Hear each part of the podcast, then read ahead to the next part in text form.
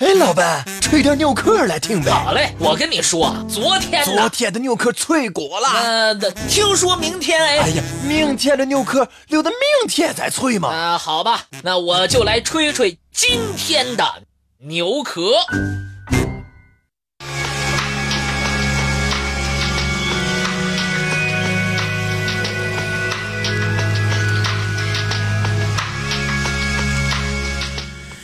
我们知道。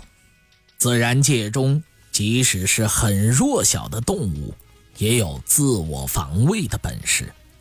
黄鼠狼受到攻击时会放出臭气，刺猬遇到危险时会缩成一个刺球。那么，没有神经也没有意识的植物，在受到侵袭时会不会进行自我防卫呢？答案是肯定的。而原因，却是一个谜。地球上所有的植物几乎都生存在一个危机四伏的环境中，自然界中的细菌、昆虫、高等动物，无时无刻不在向它们发动攻击。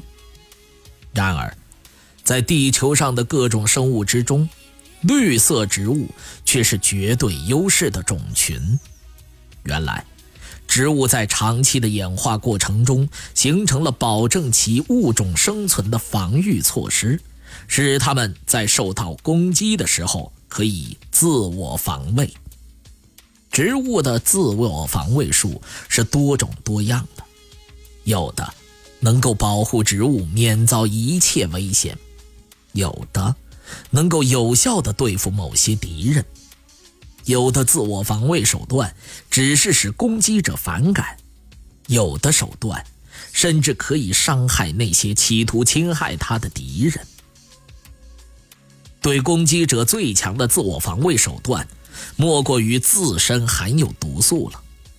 当植物被触摸或者被吃掉的时候，这些毒素就会发挥很大的作用。玛丽金和夹竹桃就是这种植物的杰出代表，它们都含有强心苷。昆虫如果胆敢咬食它们，就会因为肌肉松弛而丧命。丝兰和龙舌兰也不逊色，它们含有一种植物类固醇，植物一旦招惹了它们，体内的红细胞就会破裂。一些金合欢更是凶悍。它的体内含有剧毒的氰化物，动物不慎吃了它，就会因为损坏自己的细胞的呼吸作用而丧命。漆树被称为咬人树，它的体内含有漆酚，如果不小心碰到，就会使人中毒。有的植物自身不含毒素，但它们体内含有一些特殊物质。可以使动物厌恶它们，从而避免受到伤害。橡树叶子当中含有一种鞣质，可以和蛋白质化合成络合物，使这种叶子没有营养价值，昆虫们自然就不喜欢吃。水毒芹和烟草自身能够发出难闻的气味，草食动物一旦闻到，也只好退避三舍。到别处去觅食，甘子山和万年青等植物自身能够产生一种蜕皮激素或者类似蜕皮激素的物质，昆虫们如果不小心吃了它们，就会造成发育异常，再也无法繁衍后代。有些植物身上有武器，那就是它们尖锐的针、刺和荆棘，一般敌人是不敢接近的。皂荚树的树干和枝条上长了许多大而分支的枝刺，这些武器使小孩不敢攀登，即使是皮粗肉厚的水牛也不敢去碰它一下。板栗的刺长在种子外面的包上，看到这样的刺球，动物们就是嘴馋也不敢动它了。南非有一种茅草，它的果实。形状像铁矛，全身布满了硬刺，而且这些刺上还有钩。作为百兽之王的狮子，见了茅草的果实，也得要离它们远点，因为它们一旦扎入狮子的口腔鼻孔，就再也拔不出来了。倒霉的狮子甚至会因为吃食不便，最后被活活饿死。植物的自我防卫方式是千奇百怪，那么它们这些自我防卫的本事是怎么来的呢？它们的自我防卫机制到底是怎么发挥作用的呢？科学家的研究表明，是一种叫做寡糖的物质在其中起到了重要作用，帮助植物进行自我防卫。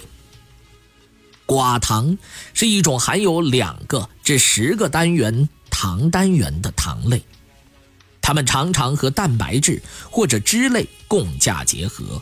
以糖蛋白或糖脂的形式存在。植物体内的寡糖能激活植物的自我防卫系统，与微生物入侵者的糖蛋白相结合，从而阻止这些微生物对自己正常细胞的侵蚀。当植物遇到侵害时，如果有无机盐或者一些有机物接触植物细胞壁，这些细胞壁就会发出信号，植物自我防卫系统。就可以启动。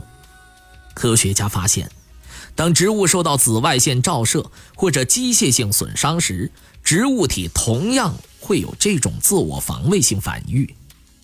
寡糖类的激活剂在穿过细胞壁后，就会与原生质的膜蛋白发生作用，并发出防卫信号。接着，这个信号转移并被翻译成植物体内的防卫信号。从而转化为复杂的生物过程，使植物的自我防卫基因活起来。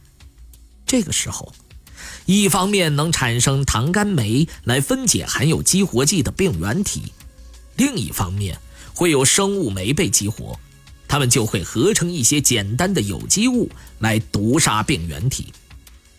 当然，这只是解释植物自我防卫之谜的一种说法。要全面了解植物自我防卫的各种武器，揭开各种植物自我防卫之谜，还需要做大量的研究工作。